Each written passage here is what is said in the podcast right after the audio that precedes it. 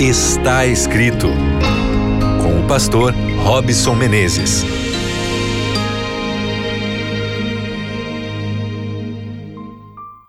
Olá, meu querido amigo, você que está aqui sintonizado na Rádio Novo Tempo, muito obrigado pela sua companhia, pelo carinho também da sua audiência. Aqui é Robson Menezes, dando para você um grande abraço, agradecendo, porque sempre juntos aqui temos crescido através da palavra de Deus, meditando na revelação do Senhor, e isso tem feito muito bem para todos nós, não é mesmo? Então, obrigado, eu só tenho palavras de gratidão a você, pedindo também para que a bênção do Senhor te alcance cada vez mais, te ajudando aí a construir uma vida mais feliz, mais plena, mais abundante dentro da vontade dos planos de Deus. Um grande abraço aí para você que está sintonizado pela frequência do rádio na região de Curitiba, de Florianópolis, de Porto Alegre, de Belém, de Salvador, de Vitória. Que Deus abençoe você e a sua casa, ou até mesmo se você que está aí acompanhando o programa está escrito aqui na Rádio Novo Tempo, através do Spotify, do Deezer ou ainda através da rádio na web. Um grande abraço, que Deus te alcance também. Nós somos aqui já uma grande família que se reúne em torno da palavra de Deus no programa Está Escrito e hoje nós vamos continuar a nossa jornada para entender como podemos desenvolver melhores emoções na nossa vida. O tema de hoje é satisfação. Você é uma pessoa satisfeita? Mas satisfação não é só o aspecto da comida, não é? O que é ter satisfação? Você quer descobrir? Então fica aqui comigo que nós vamos agora ao livro do Gênesis.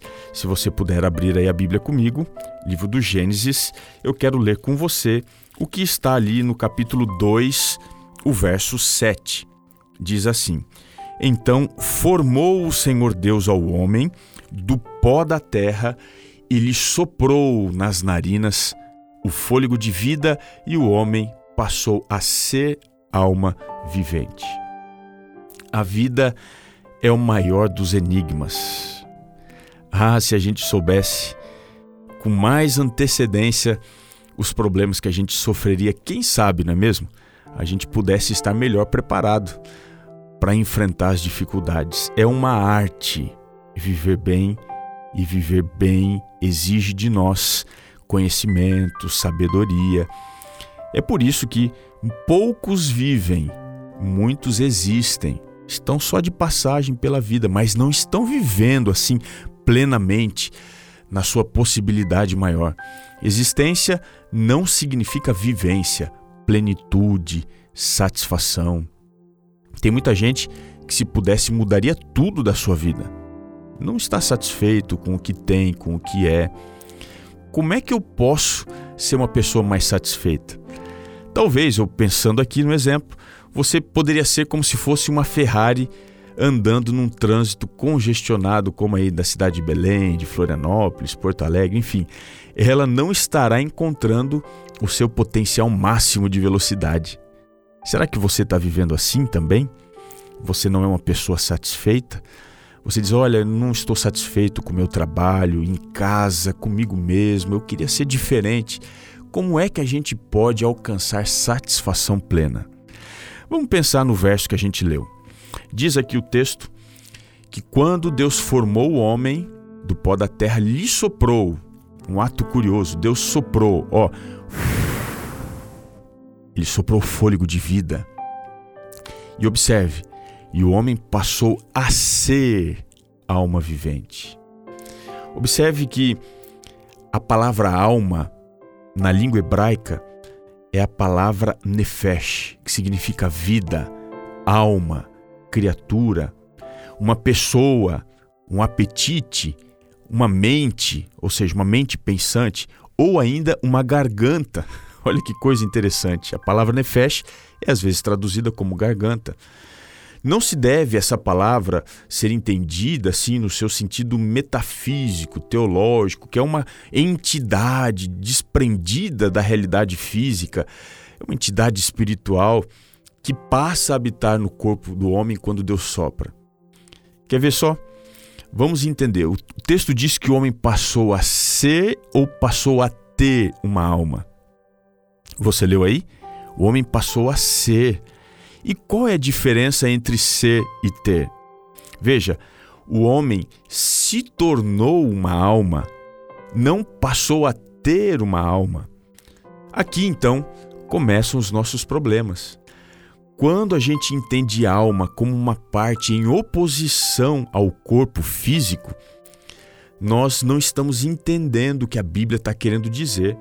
Veja, Nefesh não é uma parte do homem, mas um aspecto do homem, é uma descrição do homem.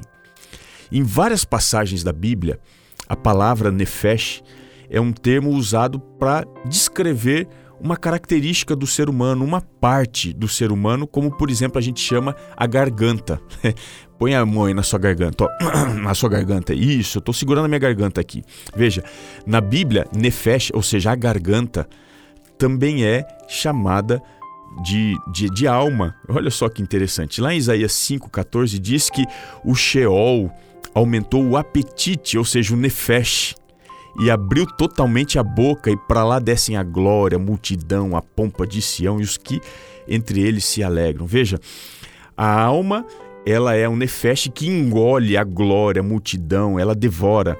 Lá em Abacuque, o homem arrogante diz assim: não permanece. O seu desejo, ou seja, a sua nefeste, a sua alma, é impetuoso como se fosse o Sheol, como a morte, nunca se farta mas para si ajunta todas as nações e reúne todos os povos. É como se o Nefesh, a garganta, a alma, estivesse devorando todos os povos. Veja, Nefesh é usado no Antigo Testamento para descrever o apetite, essa falta de saciedade do ser humano. O homem, como um todo, ele é apetite, ele é desejo, é necessidade. Ou seja, quando Deus nos criou, ele nos criou com desejos, com necessidades. A gente precisa fartar a nossa alma.